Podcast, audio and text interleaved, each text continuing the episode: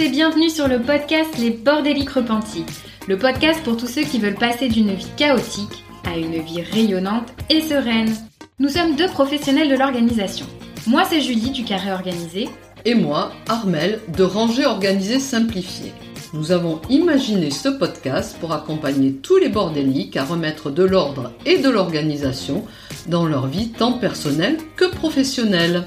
Seul ou accompagné de nos invités, nous vous donnons rendez-vous deux fois par mois le dimanche à 9h pour partager dans la bonne humeur des astuces et des outils pour vous sentir bien chez vous, être plus efficace et épanoui au quotidien. Si vous voulez encourager le podcast dans son développement, n'oubliez pas de mettre un avis 5 étoiles et un commentaire si votre plateforme d'écoute le permet. Un immense merci à tous ceux qui prendront le temps de le faire. Nous avons vraiment hâte de lire vos témoignages de bordéliques repentis. Place maintenant à l'épisode du jour. Bonne écoute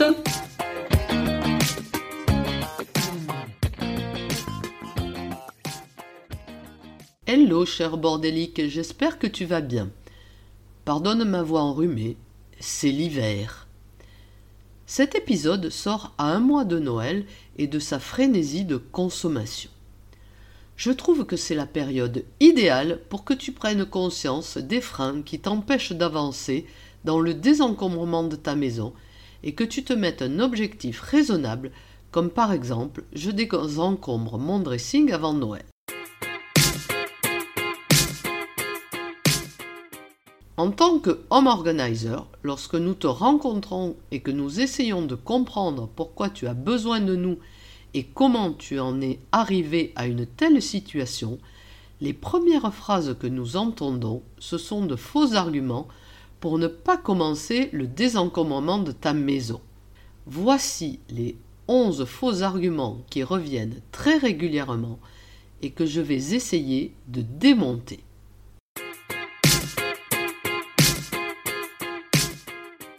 Le premier.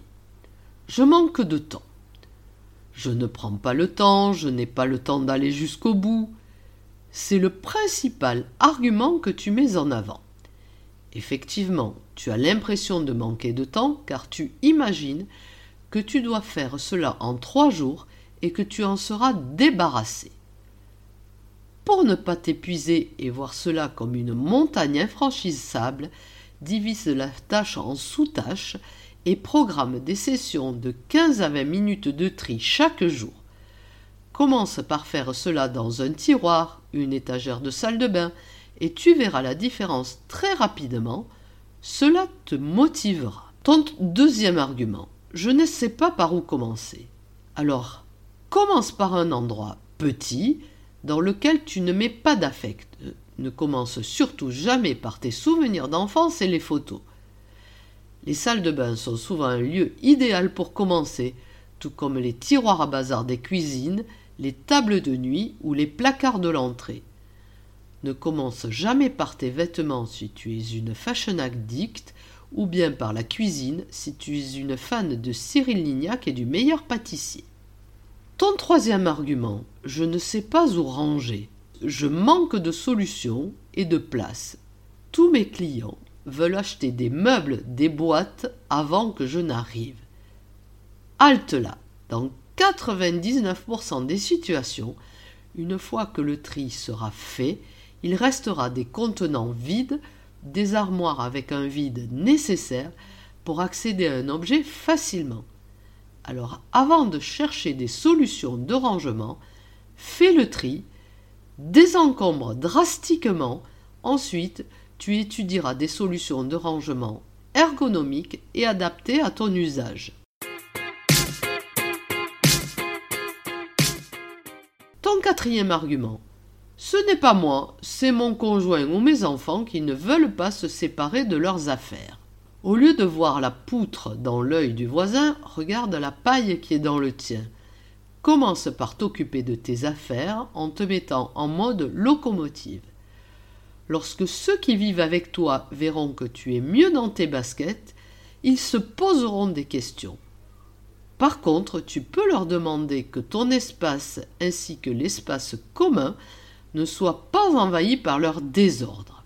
Ton cinquième argument, je ne vais pas le faire, le bazar revient systématiquement.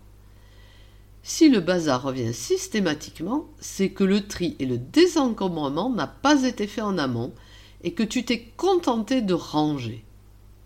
Ma phrase favorite dans ces cas-là, c'est le bazar ne se range pas, il s'élimine. Ensuite viendra l'étape de définir une place à chaque objet. Le sixième argument. Je pourrais en avoir besoin. Tu sais les fameux occasions. Tes placards en sont remplis. Tu ne les utiliseras jamais. Et si par le plus grand des hasards un jour tu en avais besoin, ne pourras-tu pas l'emprunter à ta voisine ou à ta sœur ou bien le louer?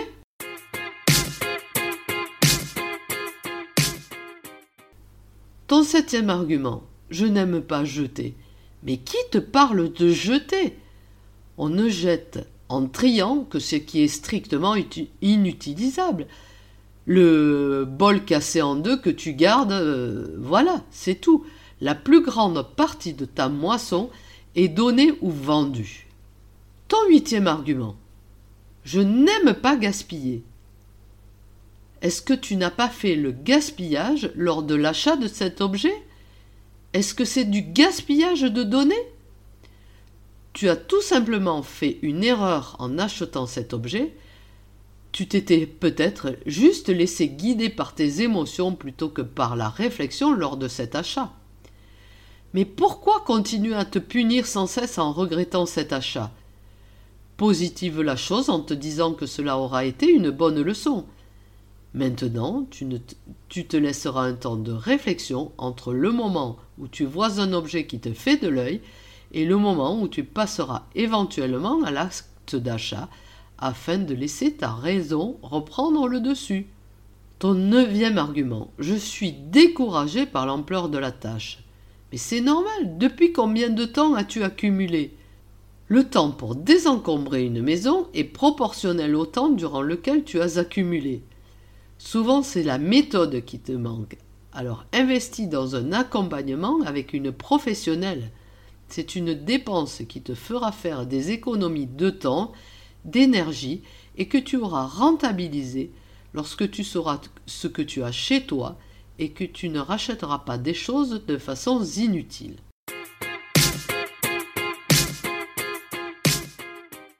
Ton dixième argument. Je ne sais pas ce que je fais après le tri de tous les objets. Alors là, les solutions sont nombreuses. Tu peux vendre ou donner. La vente est extrêmement chronophage pour un gain faible. C'est à réserver à de très belles pièces, à un meuble de qualité, de beaux vêtements de marque. Il y a de nombreux sites spécialisés dans le domaine, Isidore pour les meubles par exemple, Collection 40 pour les vêtements, ou recycle livre pour les livres. Le don. Pour le don, tu as l'embarras du choix entre les associations nationales, les associations locales, les applis tels que gives.org ou donons.org. Ton onzième argument. Alors là, c'est le plus difficile à traiter, je te l'accorde. Je suis envahi par les cadeaux des grands-parents ou par des héritages. Pour les cadeaux des enfants, essaye de faire des suggestions aux grands-parents et aux parrains-marraines par la même occasion en leur demandant par exemple qu'ils se groupent pour faire un cadeau ou bien qu'ils offrent des inscriptions à des clubs sportifs, des ateliers, des places de théâtre, bref, qu'ils offrent plutôt des expériences et des biens immatériels plutôt que des biens matériels. Pour les héritages, donne-toi l'autorisation de les accepter ou non. Tu n'es nullement obligé d'accepter l'armoire normande de ta grand-mère, même si tu adores ta grand-mère, si cette armoire ne te plaît pas ou ne te sera d'aucune utilité. C'est la même chose avec les affaires de puériculture et les jouets ta belle-sœur ou ta meilleure amie vient te déposer lorsque tu leur annonces que tu es enceinte. C'est absolument à toi de décider ce qui rentre chez toi. Et surtout, lorsque tu acceptes que quelqu'un te prête un objet, dès que tu n'utilises plus, rends-le lui. Les emprunts sont de très gros envahisseurs. Alors maintenant, quel est ton argument favori pour ne pas désencombrer Est-ce que tu vas lever le pied de la pédale de frein qui te bloque et t'empêche d'avancer vers une vie plus sereine.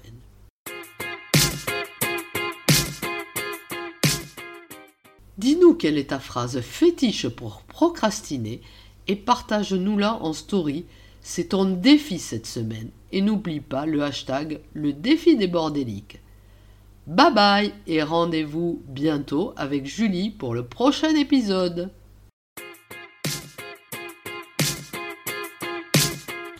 Si ce podcast vous plaît, vous pouvez nous aider à le faire connaître en partageant le lien de l'épisode au bord des livres de votre entourage. Et parce qu'on souhaite construire un podcast qui vous ressemble, on attend vos idées de sujets sur nos réseaux sociaux. Merci beaucoup d'avoir écouté jusqu'au bout. Rendez-vous pour le prochain épisode. bye, bye.